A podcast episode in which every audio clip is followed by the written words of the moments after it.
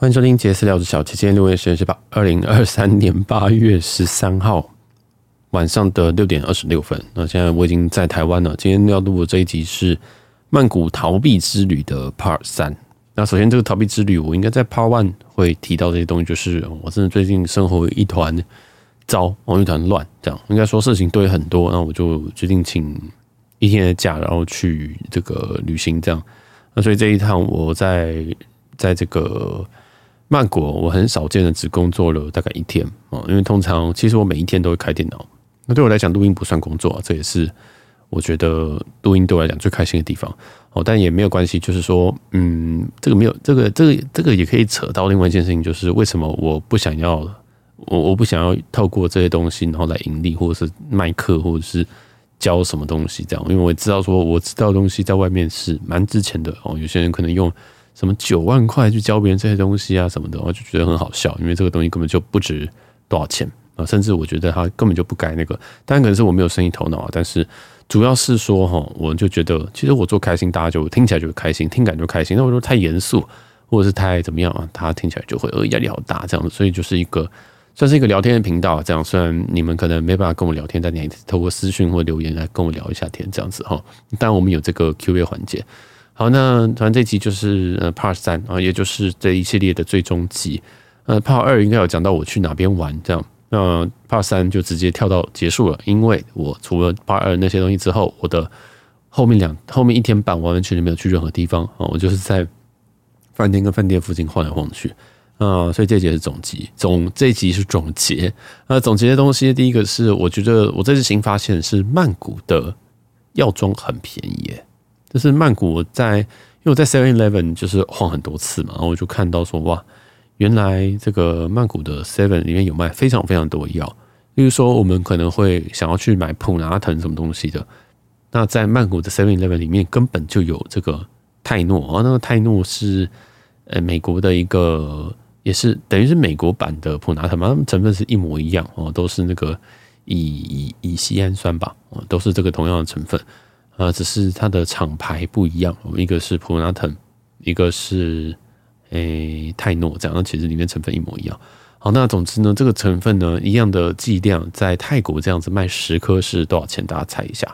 这个这个普拉腾在台湾卖大家多少钱？大家有这个印象吗？我印象中是一百多吧。我就是我们不要什么加强定哦，而且重点是那个加强定只是指有些只加了咖啡因，所以你觉得很好笑。其实我平常就我在喝咖啡的，我根本就不用再特别加强咖啡因。但重点不是那个。那这样咖啡因可以加加强那个那个乙酰氨酸的这个吸收，这样好不管。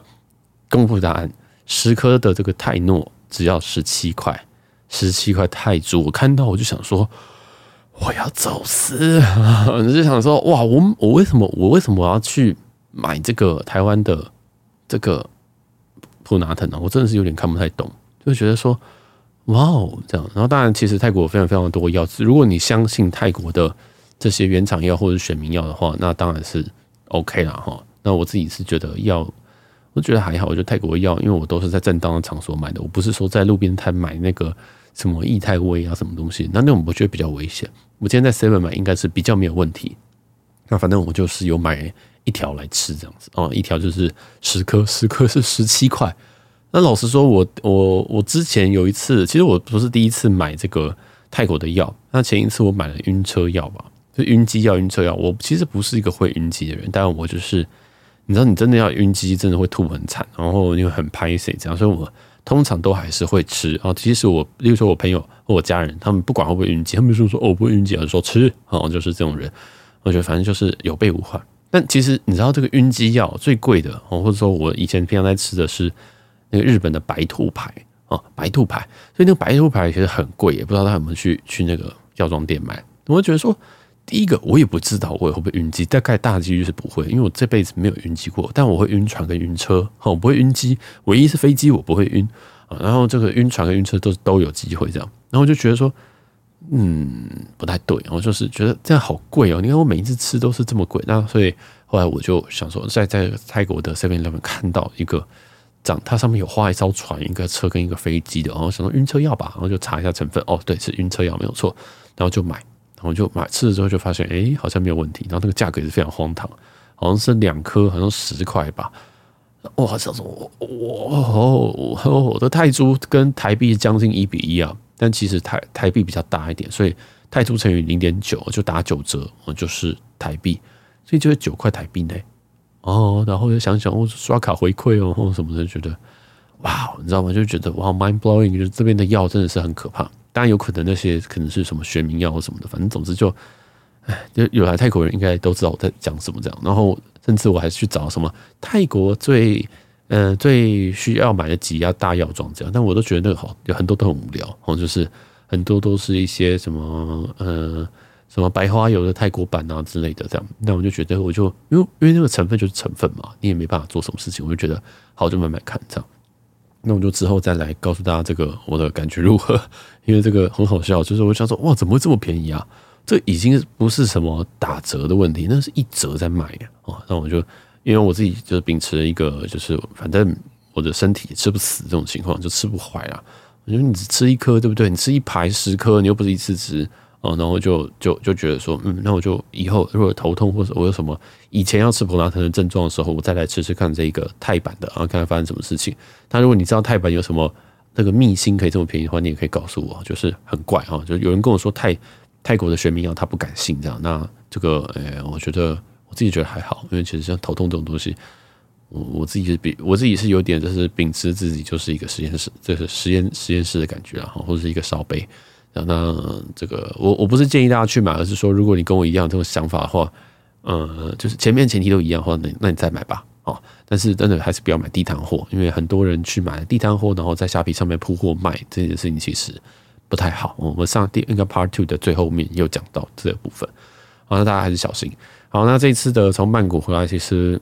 一如往常的，我还是搭了这个长荣航空。这样，虽然我过去一段时间都是搭。星宇航空，因为星宇航空真的新经济舱真的最强就是星宇航空啊，不用讲啊，我真的我知道很多人说说什么新粉啊，什么新粉，但是你真的认真做三家航空公司，你就会懂我在讲什么。哦，就是基本上这个，如果你是经济舱的话，绝对绝对是星宇航空大于其他两家。哦，那以餐饮来讲，我这一次回来是搭长荣的 BR 二一二，那这个航班上面的这个餐饮，它它基本上给我这个。鱼的这个选项啊，鱼跟一个牛，但到我这边的时候，我就听得出来，他说他觉得鱼比较多啊，因为他就跟我讲说，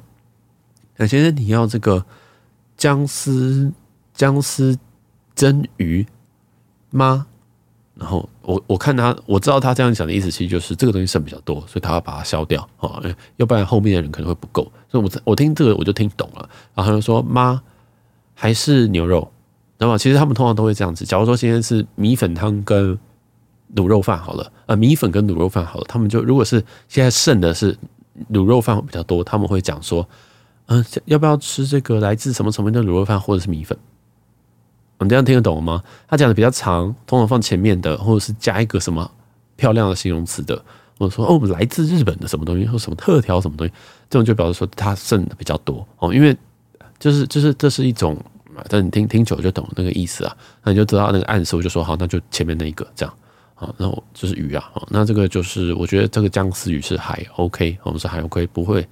没有到很差。那整个配菜我也觉得 OK，就是可以吃得下去，然后可以吃得下去。那整体既然这次是七七飞，然后我是搭经济舱这样，然后我这次是用 A Avios 呃不是 Avios 是 Avianca 里里程去换，就是俗称的 Life Miles。那我这一段跟大家统整一下这个。如果你想要兑换台北跟曼谷的这段航段的话，那你换里程票你要怎么换？好，首先我们还是国际这三家，国际三家就是华航、长荣跟星宇。我们先走走这个华航好了。华航自家的话，如果你想要兑换自家的华航，华航兑换华航的话，这样是是一万七千五百里哦，一七五零零哦，这是华航自家兑换华航的。经济舱，那如果华航自家兑换华航的商务舱的话，是三万里哦，这个数字很怪。好，那比较划算的呢是，如果你用维珍航空哦，维珍大西洋航空兑换这个华航经济舱的话，是一万一千五百里哦，这个应该会是这一个航段的冠军啊，所需里程最低。那再的话是，如果你用维珍航空去换这个商务舱的话，是三万五千里哦，是三万五千里。那这个。三万五千里跟这个华航自家换自家三万的话，诶、这个各有输赢哦，因为还是要看你这个获得里程的成本这样。好，那接下来是如果用这个长荣自家的里程去兑换长荣的经济舱的话，是一万七千五百里。那如果用那个 Life Miles 是 AV 的话，去兑换长荣的经济舱是一万三千五到一万六千五左右哦，左右哦。为什么会是浮动的？是因为 Life Miles 是一个很奇怪的，很它它虽然其实它不是它不算是一个浮动的里程计划，但是它跟浮动没有什么两样。就是它是一个很奇怪的公司，呃，好，这个里程计划，总之啊，反正就是一万三千五到一万六千五，但是这一个长荣自驾是一万七千五哦，以上都是单程，全部都是单程。那如果用 Life Miles 就是 Avianca 去兑换这个长荣的商务舱的话，是三万三啊，是三万三，那也是浮动，嗯，就是去跟回好像是不太一样。那接下来就是用这个阿拉斯加航空去兑换新宇的。这个经济舱哦，一样是台北曼谷的或曼谷台北的经济舱的话，单程哦都是单程两万五千里。那兑换商务舱的话是三万五千里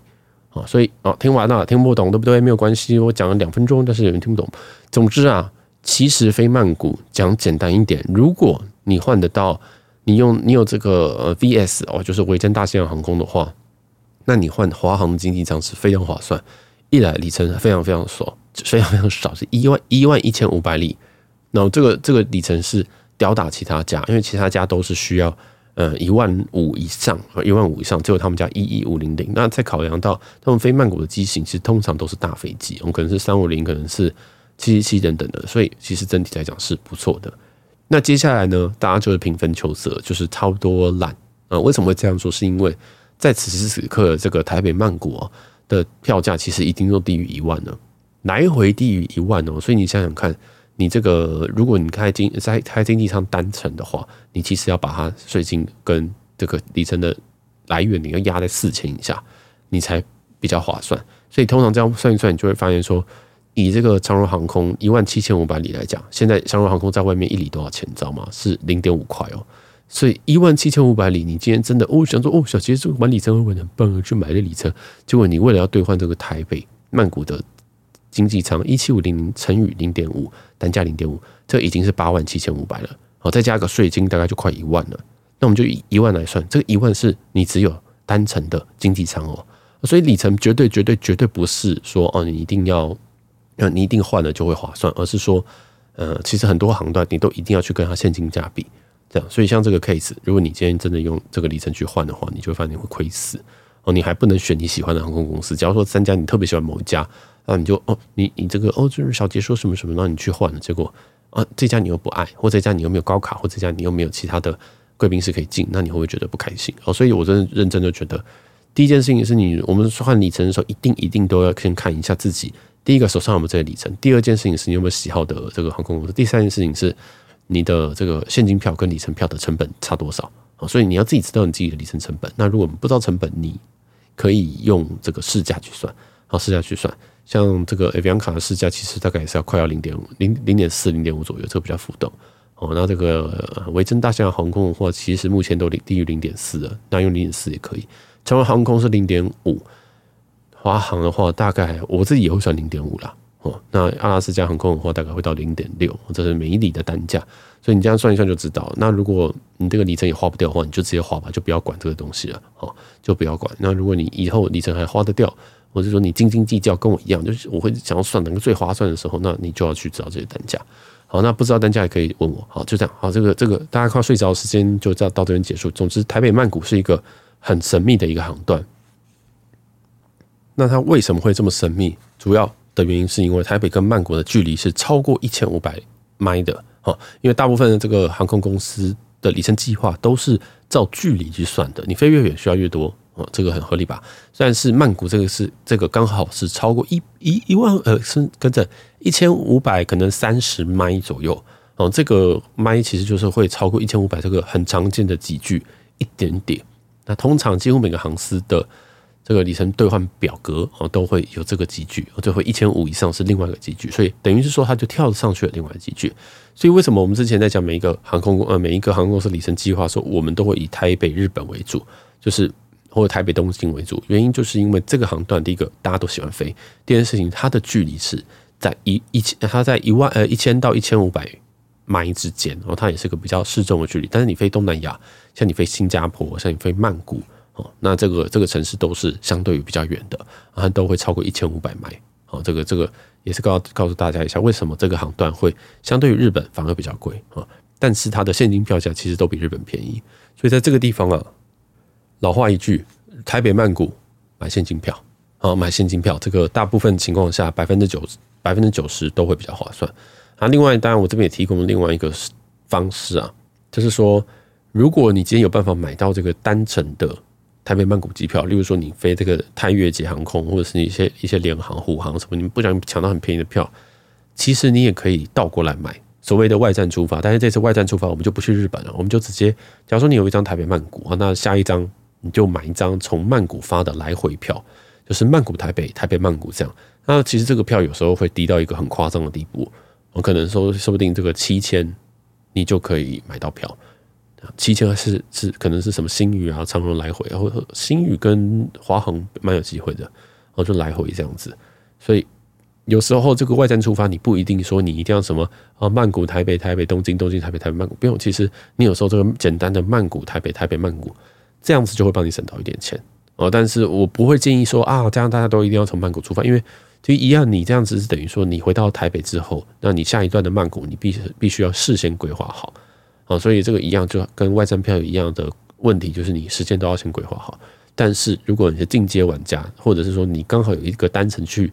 外站的，像是曼谷的话，那其实你可以试试看曼谷台北、台北曼谷这一种外站来回票就好。呃，你有时候会不小心省到一些钱哦，因为这很神秘哦。我再举个例子啊，因为我之前有买过一张这样的票，我就是一样，就是我买了单程，但是回程没有买，那我就在网站上找到说，诶，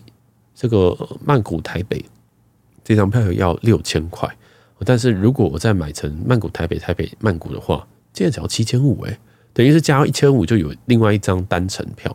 嗯，另外一张这个从台北出发的下一趟曼谷票，那我就买下去了。然后所以大概就是这样感觉，然后就是它不一定是乘以二，它有可能就是有一些特别票价，这个这个大家可以注意一下。好，那这个这个进阶部分就到这边啊，就是讲的太太太复杂，但是因为曼谷真的是一个很神奇的地方，它的。距离它的现金票跟其实东南亚最大的，呃，也不能算最大 hub，它真的是一个很大很大的一个机场，跟很大很大的 hub，很多地方都会飞这边，好，所以算是兵家必争之地之一。好，那这个部分就到这边，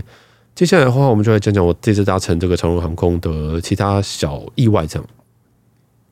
首先一样是在我登机的时候发生一点小小插曲，但是呃，应该讲整趟我都没有需要用到不便险，或者是需要。爆气的成分啊，好，但都很好笑。那就是我在这个划位的时候，他就跟我说，因为我基本上是最后一个，我大概是呃起飞前一个半小时到划位柜台，其实有点偏晚，但是好像他的意思是说，大部分人都已经画完了，好，那个那个柜台都清，基本上都清空了。他说：“哦，我们今天是满，我们今天是满的哦，经经济舱是满的。那这样子，我想说，哦，那就是等吗？哦想说不可能，因为这个上面一定有很多长荣的更高金卡啊、钻卡等等。反正就是我想，哦，好，那就是有可能有超卖吗？这样后来。”他就跟我说：“哦，所以我现在只能给你画这个逃生位，这样。那我知道听大家都很喜欢逃生位，但是我是非常不喜欢这个位置。我等一下说。然后说啊，我帮你画这个逃生位。我就说啊，然后我的表情很，我的表情应该有让他有点吓到，就是就就是你是没有听懂还是怎样？然后就是他就他他用英文跟我跟跟我讲那串，然后他在跟我讲说用他用中文跟我讲说逃生位，我就说 Yeah, I know。我就想说。”我我就问他说，没有别的位置吗？这样他就说哦，我们现在都画满了，没有别的没有别的位置，只能画这个位置。那我就想说，那你跟我问什么？哦，我说，那那他后来他就直接给我这个位置，这样。然后那个位置是呃六十 J 哦，是这个呃七七七的右边第四道门。好，那总之啊，就是他给我这个位置之后，我就想说哦，所以你也不用问我是你是想要测试我可不可以讲中文或英文这样子这个逃生口吗？还是怎么样？哦，那也没有，他就。说那就帮我画逃生，我想说哦，好吧，这样，那你你也没别的位置，我只能画这。好，那总之我就拿到一个六十 J 的这个登机证，然后就走走走走走，然后我就去嗯去这个安检啊，过这个移民关、海关等等的，然后都很顺利。那因为我这个在移民关跟移民关这边其实还是排很多人，所以我基本上我是十一点五十分要登机，但我大概十一点半我才。过这些东西，我大家记得我其实提早了一个半小时，但是我在这中间其实花了快一个小时在这些过程当中，包括 checking。好，那这也是还好，因为我在曼谷又更久的，这样包包包包包过去之后呢，好，然后我就到这个登机，我就我就开始要准备登机啊。那登机了之后，我当然这个很有趣啊，是他在柜台的时候，他并没有把我的新新航的金卡 key 上去，因为新航的金卡是呃星星空联盟的金卡，这样子是等同星空联盟金卡。但是朋友说，这个因为长荣的里程票，好，长荣的这这这一家里程票是没有办法给你挂另外一家的。汇集的，因为我是用这个 AV 开的，我是用哥伦比亚航空 LifeMiles 开的，啊，就他说不能挂，所以我在登机证上面就会有两排，啊，第一排就是我 Avianca 的这个会员号，在下一排他就说这个呃 PAX also have 这个 Star Alliance Gold 哦之类的，然后 SQ 然后八八六啥啥啥啥啥的这样子。哦反正就是一个很有趣啊，他用驻机两行的方式，这这个东西我只有在网络上有看过，我从来没有看过实体的。这张登机证就很酷，就是还有两个会员号，哦这是可行的。好，那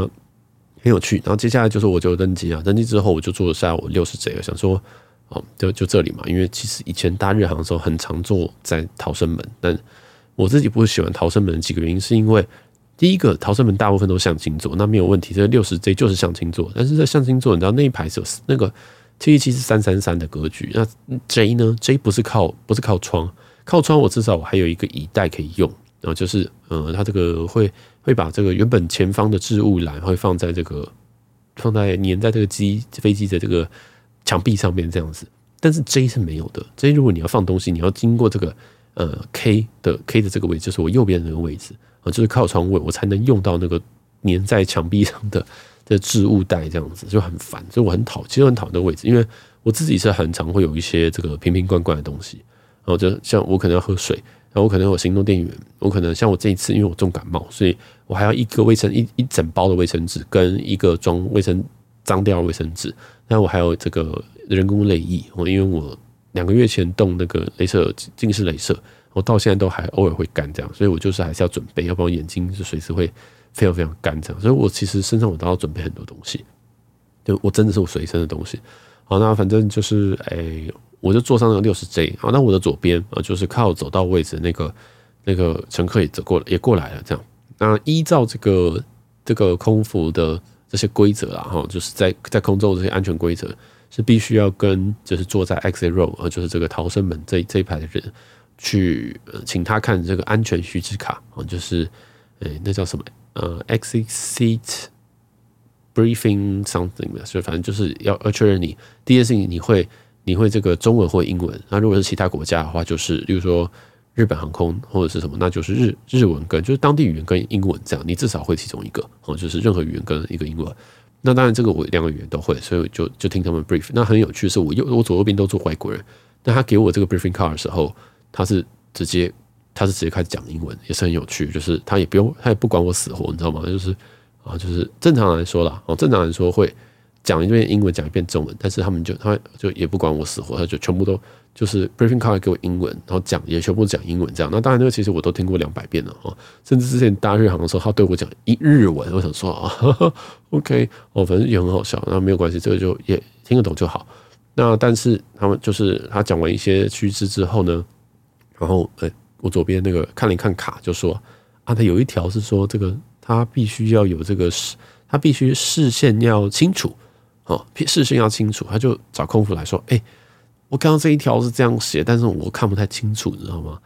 然后空服会傻掉，因为空服会想说啊，这种东西你在划位的柜台地勤是没有讲吗？那地勤至少会跟你确认说，哦，你会讲中文吗？你会讲英文吗？就是这个聊天就知道。然后再就是说啊，那如果这个。这个你要搭 X row 呃，这个逃生门的话，他可能还要问你更多的东西，就是例如说啊，你啊这个逃生门啊，他可能这个在地勤可能也会拿出一个须知卡出来，这样，然后可能也会问你说，那你有没有什么问题，就可以协助逃生之类。如果发生这件事情，那理论上其实地勤要 check 过一次，这个有一点点重要哦，其实这有一点点重要，但是他们有 check，然后他也跟空空就是空服这边在 brief 的时候是说过的，嗯，这为什么会知道这件事情？是因为空服他们在那边就是。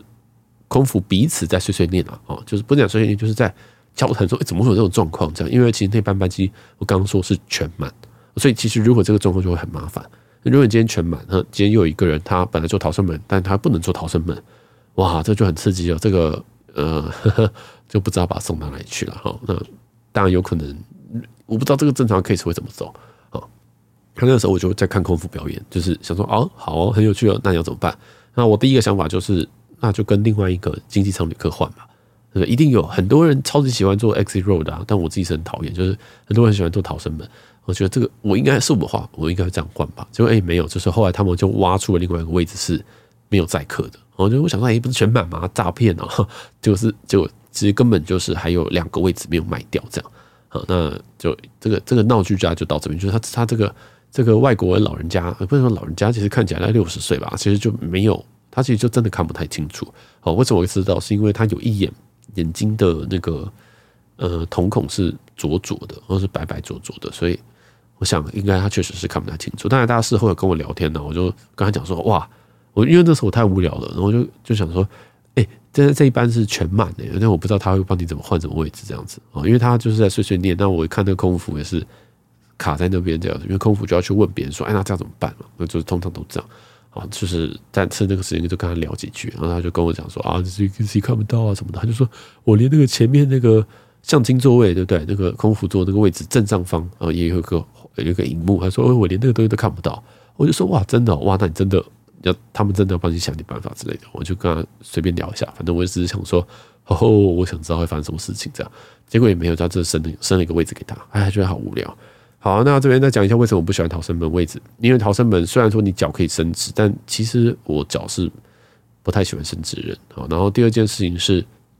真的置物空间非常的少，因为在这个位置的话，像我一定有随身的包包，随身包不能放正下方啊。因为平常我们这个经济舱，我们都是放前面的那个人的正下方，但是我前面是向心向心位，是这个空服诶，我不能放他下面吧？这样听起来很怪。但这是第二点，就是置物空间，这是我最讨厌的地方。然后第三个是荧幕哦，因为这个我我自己虽然是不看这个这个荧幕的，我这个 F 一的任何东西我都不看，但是我想要看那个航程航到哪里了，所以这个位置我就必须我还要特别把那个荧幕我给升起来，或者是转起来，反正这个。每一架都不同，每一架飞机都有不同的把那个荧幕升起来方式，那我就要把它弄起来，我就觉得很烦，而且那个很爱路这样子。我觉得你把它定在正前方就好了，对不对？我要出去也不会打打到人这样。那我就觉得那根很烦，而且那根常常坏掉。啊，那根真的是机上最常坏掉的东西之一。这样，反正我就觉得很讨厌。好，那再来第三，在最后一件事情就是，我很讨厌跟坐空服对面，因为跟空服对面你就很，你知道，我也不好意思看人家。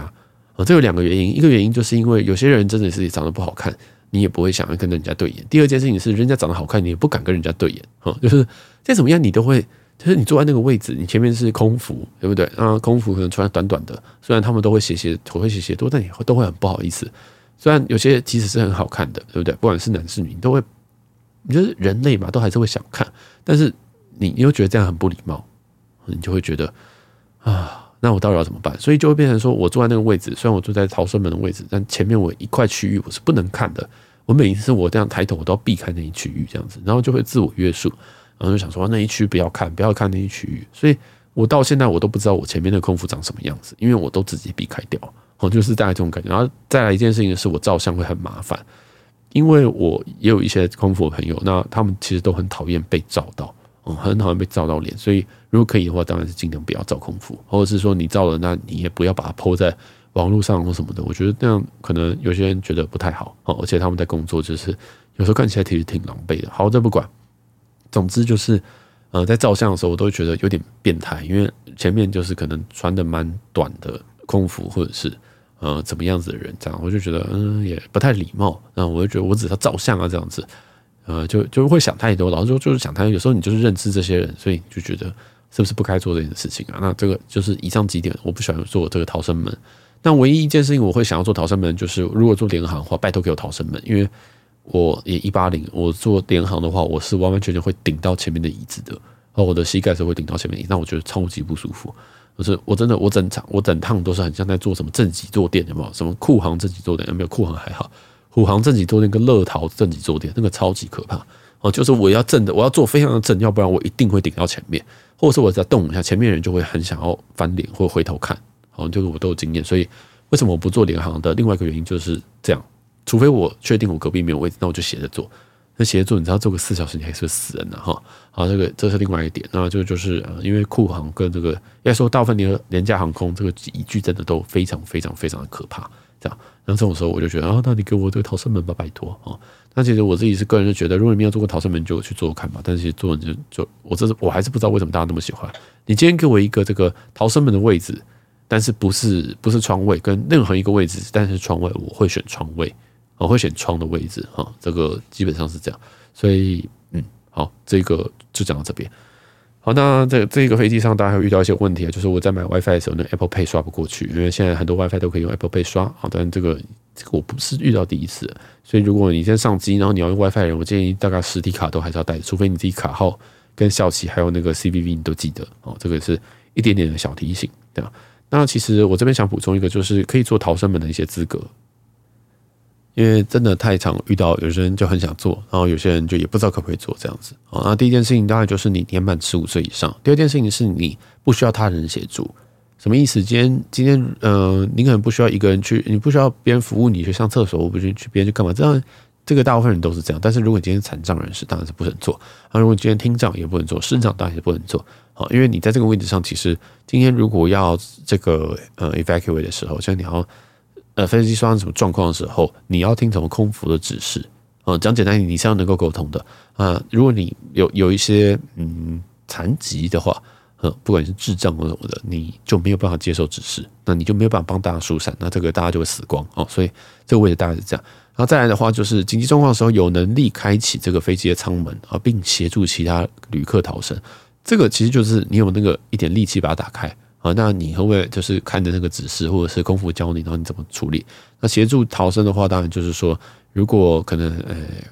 呃，有些人哦，有些人可能要要逃生，要跳那个那个垫子哦，这个这个滑下去的时候，那你有没有办法把别人就是服务别人，或者是辅助别人这样子？哈，那再来的话就是他，你不需要照顾同行的旅客。假如说你今天是一个你以上都符合，但是你有一个。